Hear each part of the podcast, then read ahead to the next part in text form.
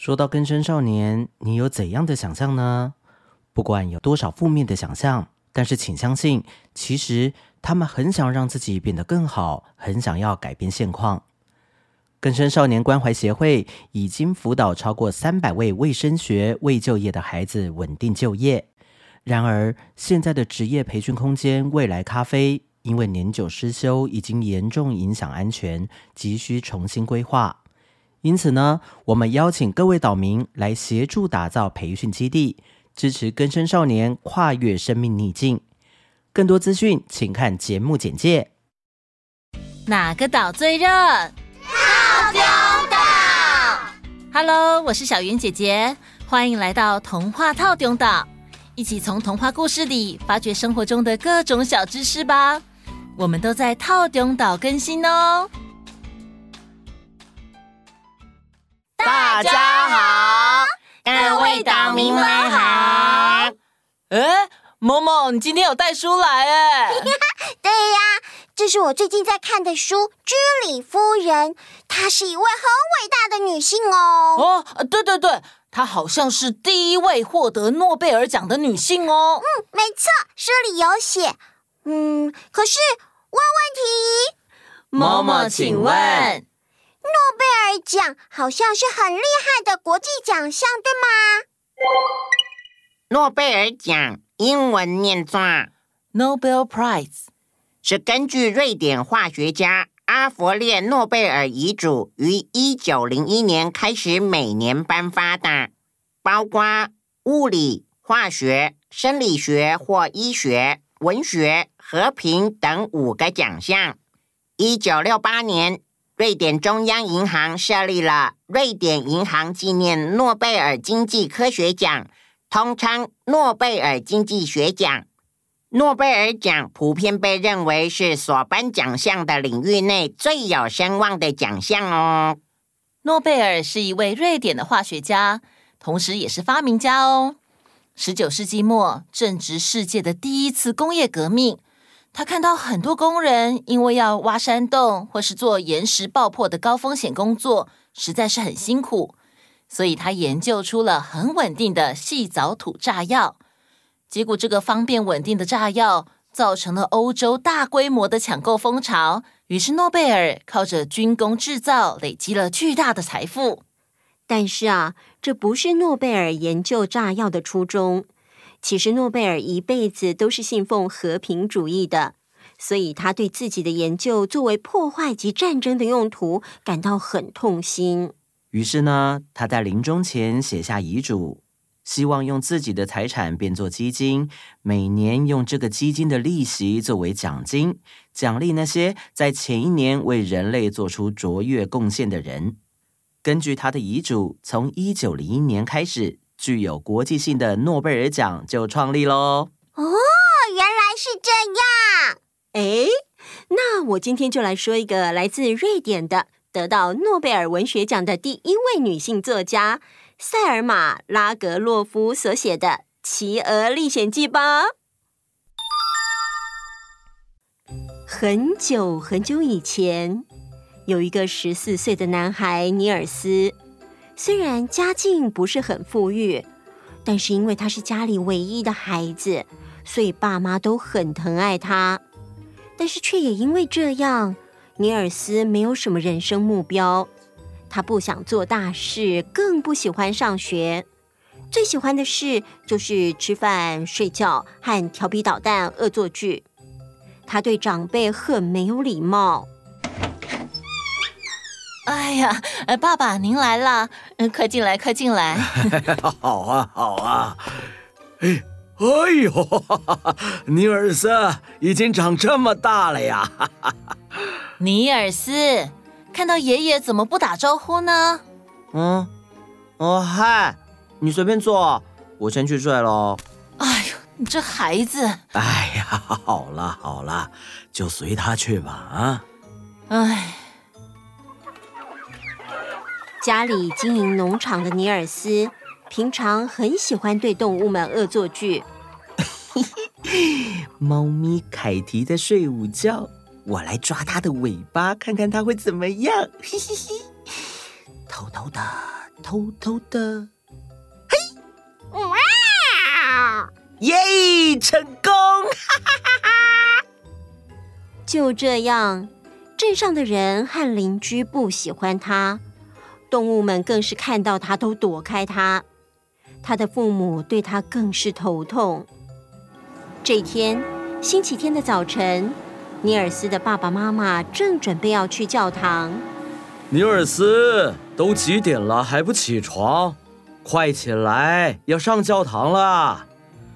哎呦，我今天不想去，我要睡晚一点。不行，你整天都没事做，只知道睡觉。起码星期天要上教堂啊！来，快起来！哎呦，好啦好啦，嗯，我不想去教堂跟那么多人打招呼。我在家念圣经，这样行了吧？嗯，好，但是你要好好念哦，也不用多，你就念一个篇章十四页。我们回来之后，我会一页一页问你，看你了解多少。啊？什么？十四页？哎呀，你就乖乖的起床去念圣经，不然念不完，你爸会很生气的啊！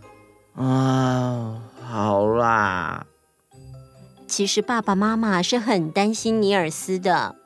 哎呀，尼尔斯这孩子虽然很聪明，但是却无心学习，没有上进心。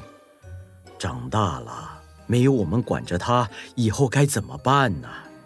哎呀，我最担心的是他对人没有礼貌，也没有同情心，还会对动物们恶作剧。哎呀。但愿上帝能让他的心柔软起来，不然他会为自己还有我们招来不幸的。唉，哎呀！爸妈出门之后，尼尔斯真的起床了。他把圣经拿起来翻了几页，想试着听爸妈的话，好好读经。但是今天的天气好好哦，春天已经来了。农场的动物们也都感觉到春天的气息。牛在牛棚里哞哞叫，小鸡在鸡窝里咕咕叫。这一切啊，就好像催眠曲一样。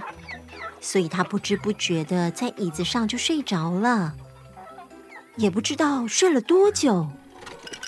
有一个好像在翻东西的声音，把他吵醒了。尼尔斯抬头向着声音发出的方向看去。哎，木箱怎么是开的？我记得是妈出门的时候还特别把木箱的盖子盖好才出去的。这口木箱是尼尔斯妈妈的嫁妆，里面装着的都是外婆留给他，他很珍惜的东西。怎么会这样？啊？难道是小偷？木箱放在房子没有光线的阴暗处，所以看得不是很清楚。他有点害怕，所以一动也不敢动，眼睛盯着箱子的方向，盯着盯着。哎，那是……他看到箱子的边缘有一个黑影，他努力的一看再看，呃。我没看错吧？那是一个活生生的小精灵吗？尼尔斯从小就听长辈说过精灵的故事，但是没有想到他们长得这么小。坐在箱子边缘的小精灵大概只有一个手掌高，他的年纪好像已经很大了，但是没有胡须，身上穿的是黑色的长袍。戴着宽边的黑帽子，脚上穿的是有环扣的鞋子。小精灵坐在箱子边缘，很专心的看着箱子里面的一块旧花布。咳咳咳，这小精灵这么小，我来拿个抓蝴蝶的捕蝶网把它抓起来，恶作剧一下吧。尼尔斯拿起捕蝶网就往箱子边缘挥过去，嘿！出乎意料之外的。他竟然网住了精灵！哎呦喂！哎呦，我竟然一次就成功了！呵呵，太好了！哎呦你快放开我呀！呃呃，跟你说，我是多年来赐给这个家好运的精灵。这样吧，如果你肯放我走，我就赐给你一枚大金币、一把银汤匙跟一枚硬币。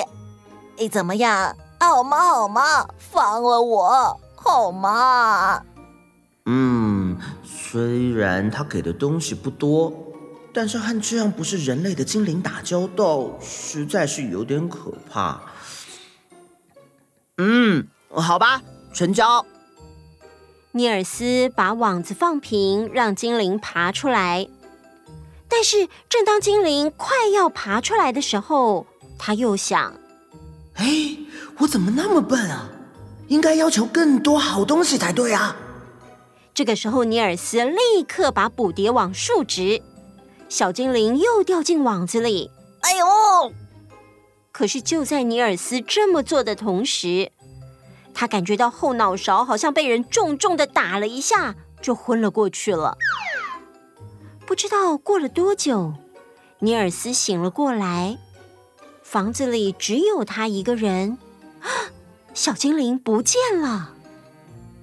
嗯嗯，我刚刚是不是在做梦啊？啊，呃呃，我的后脑好痛哦。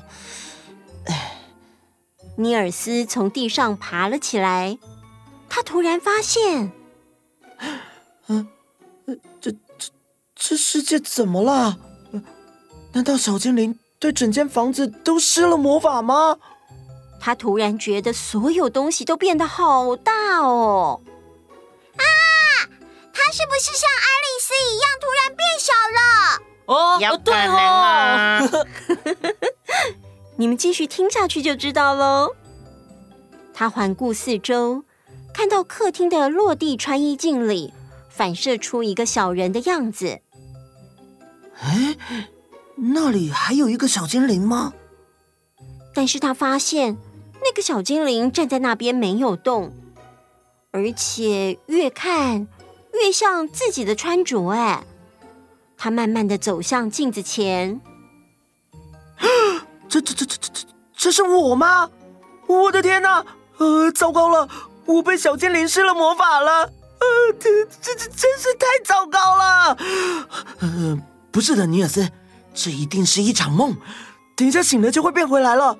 嗯，闭上眼睛睡一觉，休息一下就好。嗯，他闭上眼睛，但是怎么也睡不着。没多久，睁开眼睛看着镜子。我怎么还是这么小啦？小精灵，对不起，呃，是我不对，我不应该捉弄你，不应该说话不算话的。只要你把我变回原来的样子，不管你叫我做什么，我都做，拜托了，拜托。不管尼尔斯怎么叫拜托都没有用，小精灵都没有出现。忽然间，他想起了，啊，对了。妈妈曾说过，精灵都住在牛棚里。好，我去牛棚找找看。还好爸妈出去的时候没有把门全关上。尼尔斯现在的大小正好可以从门缝里钻出去。他一出门口就看到有几只麻雀，麻雀看到他就大叫：“啾啾啾啾啾啾！看啦，就是这个呆头尼尔斯，变成只有拇指大子里的鹅和鸡只们都转过头来看，公鸡第一个大叫：“爸爸，活该！谁叫他拉过我的鸡冠？”母鸡们也一起叫着：“活该，活该！”哈！鹅聚在一起，则是讨论起：“嗯，是谁让他变成这样的？”就是啊，嗯、不知道是谁啊。不过这样也好，他老是追着我们跑啊。哎呦，对呀，对呀。天哪，一定是因为我变成精灵了，所以现在可以听得懂动物们说的话。这个时候，尼尔斯继续往牛棚的方向走，他看到了家里的猫咪凯提。凯提，你可以告诉我小精灵躲在哪里吗？喵，我我知道，但是我不会告诉你的。谁叫你没事就跑来拉我的尾巴？你不知道那让我非常不舒服吗？